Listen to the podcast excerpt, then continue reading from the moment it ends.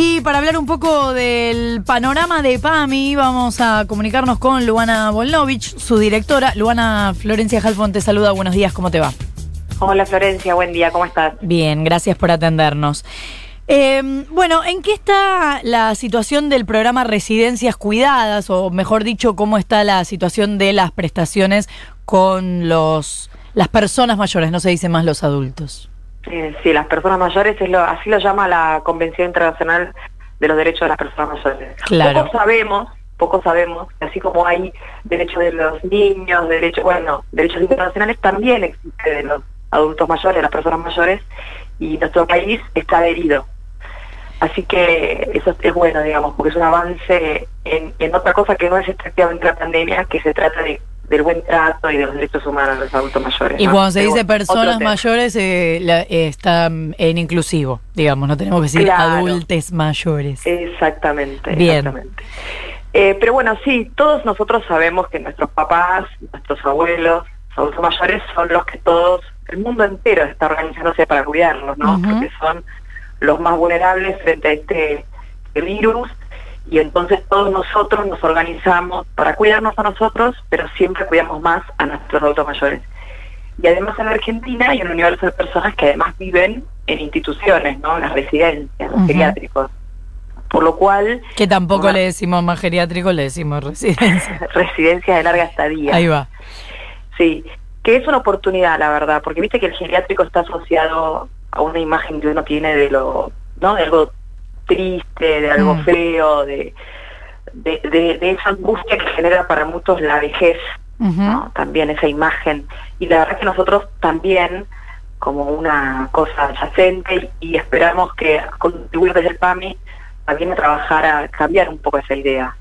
Eh, no solo en la calidad de vida de los adultos mayores, que no sean vistos como un gasto y los tiren a un costado y demás, sino también de revalorizar, ¿no? Que nuestros viejos, nuestros abuelos, hoy son personas jóvenes muchas veces. No es lo mismo mi abuela hace eh, hace unos años que una persona de 60, 70 años, una persona joven. Sí, lo- eh, Luana, te quiero decir que se te escucha muy entrecortado, igual se entendió todo, pero si querés ponerte en algún lugar específico donde sepas que habitualmente se escucha bien, yo mientras voy estirando para que vos te vayas eh, ubicando en algún lugar específico que se escuche bien. Bueno, pero el PAMI tiene... a eh, ver est- si ahora se me escucha mejor. Mucho mejor. Eh, el PAMI tiene este programa Residencias Cuidadas para eh, ocuparse de los afiliados que tiene. Me enteraba hace poco que hay muchos afiliados de PAMI que además tienen prepaga para algunas prestaciones, pero que aprovechan de PAMI algunos medicamentos gratuitos. Bueno, sí, con las residencias cuidadas eh, es un programa que hicimos para cuidar especialmente a nuestra población que está en las residencias. Simplemente que son personas más grandes y que además al estar mucha gente en un lugar tiene más propagación por una cuestión probabilística, ¿no? De, propagación del virus. Sí. Por lo tanto, ahí hay que hacer lo que hacemos todos. Somos mucho más exigentes, somos mucho más restrictivos con las visitas, con las entradas, con el uso de protección personal.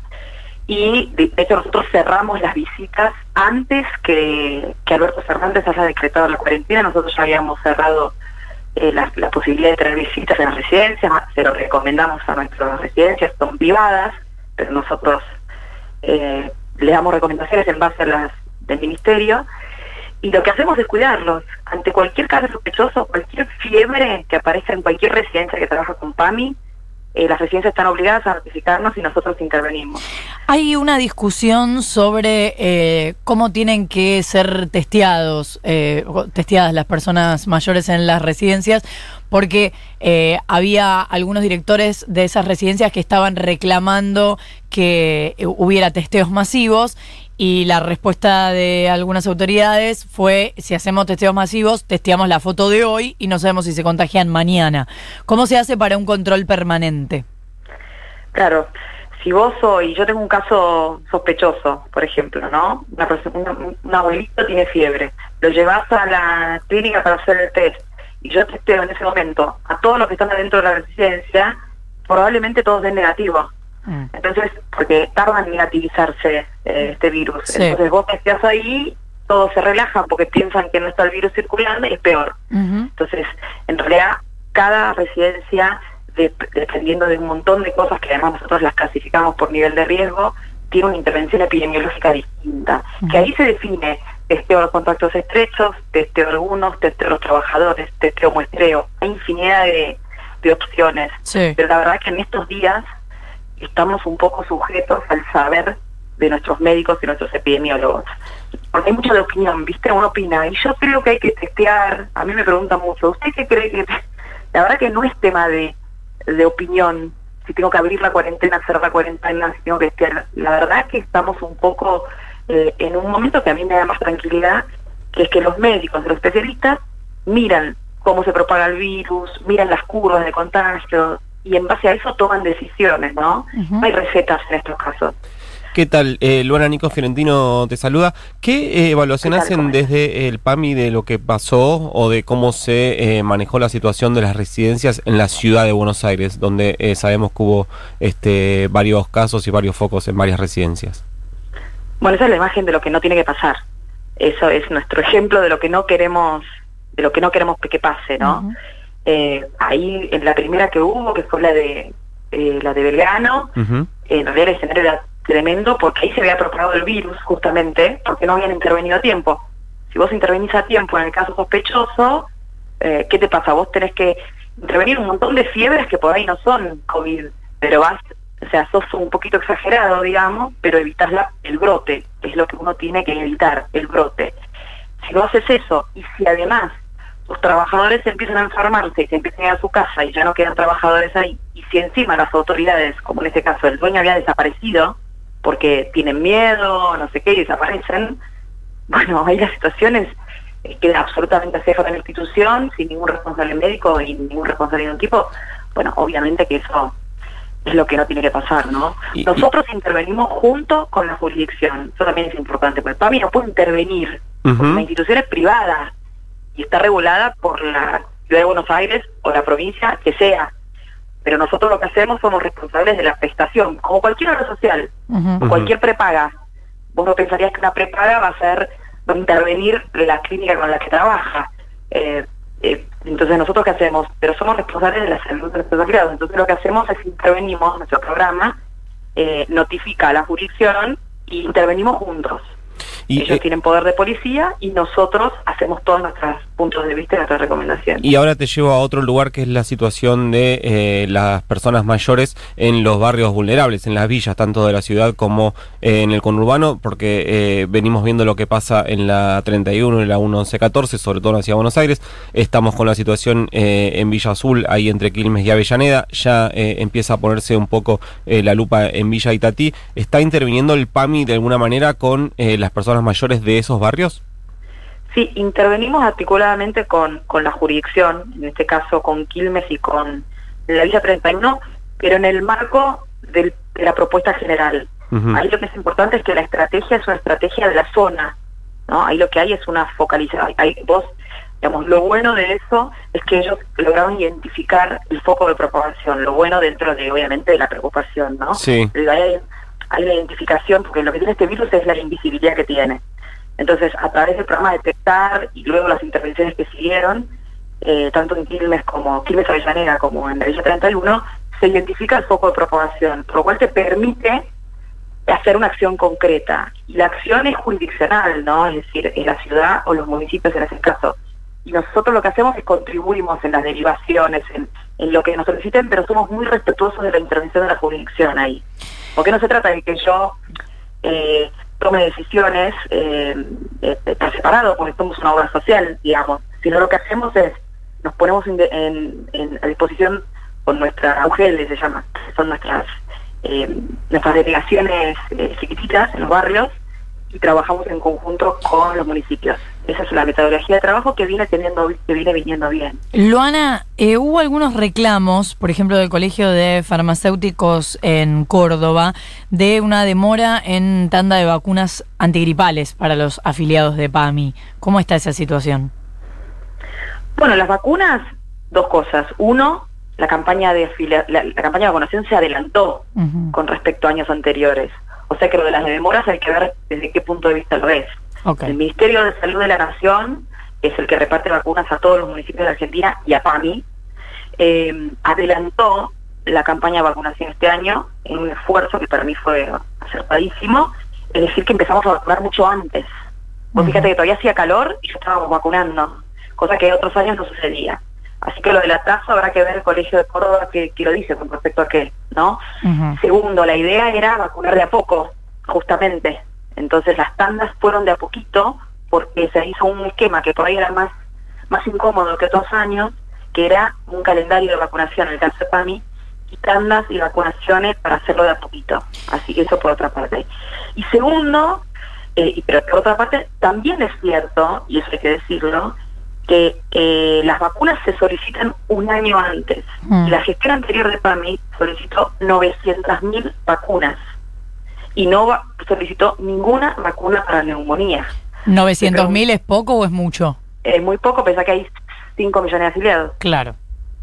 Y las vacunas tardan un año en procesarse. No es que yo ahora puedo decir, haceme más vacunas y la fábrica empieza a, pro- a fabricarla, porque las vacunas tienen un tiempo de procesamiento. ¿no? Se piden un año antes.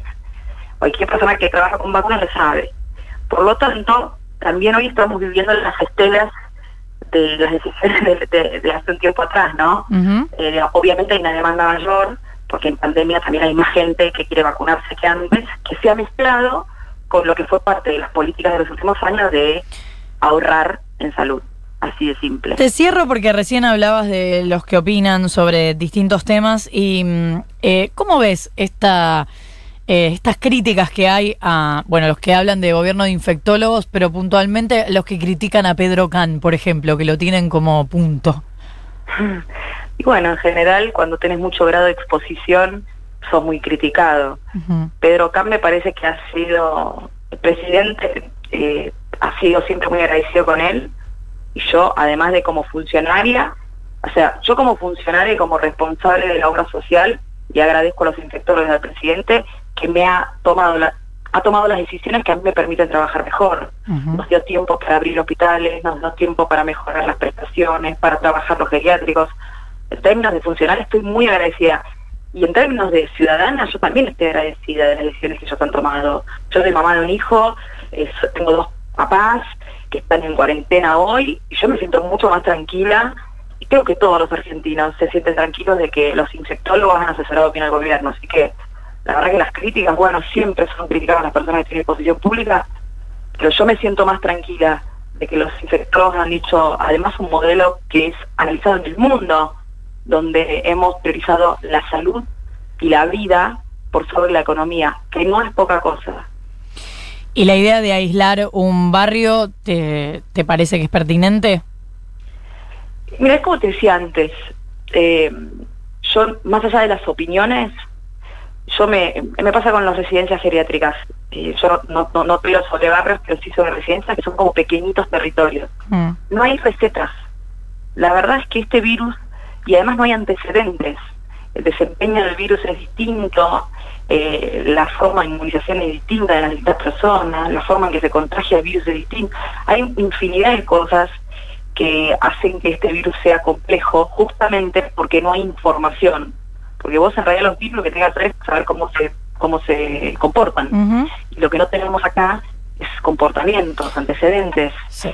Por lo cual me parece que ahí la clave es la intervención en el marco de protocolos generales, por supuesto, pero, pero la intervención de una situación en particular no es lo mismo probablemente un barrio donde hay un habitante por kilómetro cuadrado que uno por centímetro cuadrado, por decir una Ujú. manera.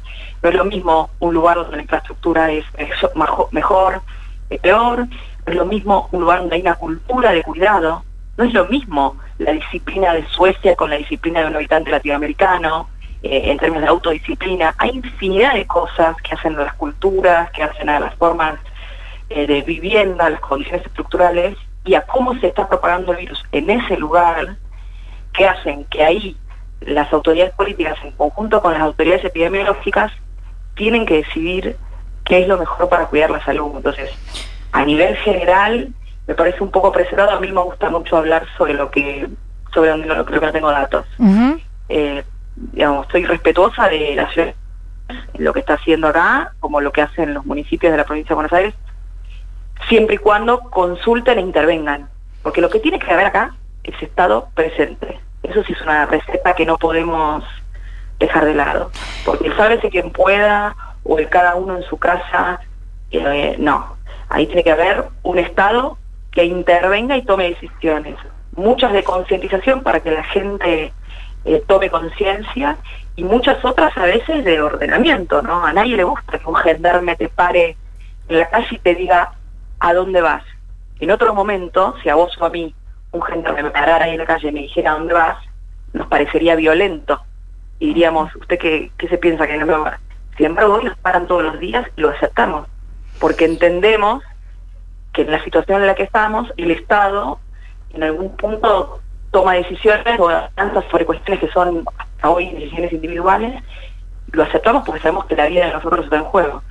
Bueno, ese ejemplo de cotidiano del gendarme que nos para todos los días en la calle, trasladado a todo, por ejemplo, a un barrio, a una residencia, usted no puede ver a su mamá.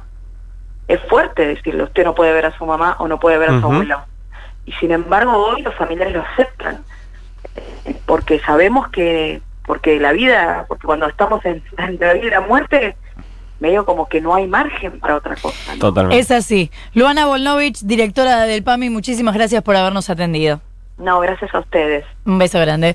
Diez minutos para las nueve de la mañana y atención, atención, atención, atención, atención. ¿Qué pasa? Nos vamos al pasto. Declaraciones que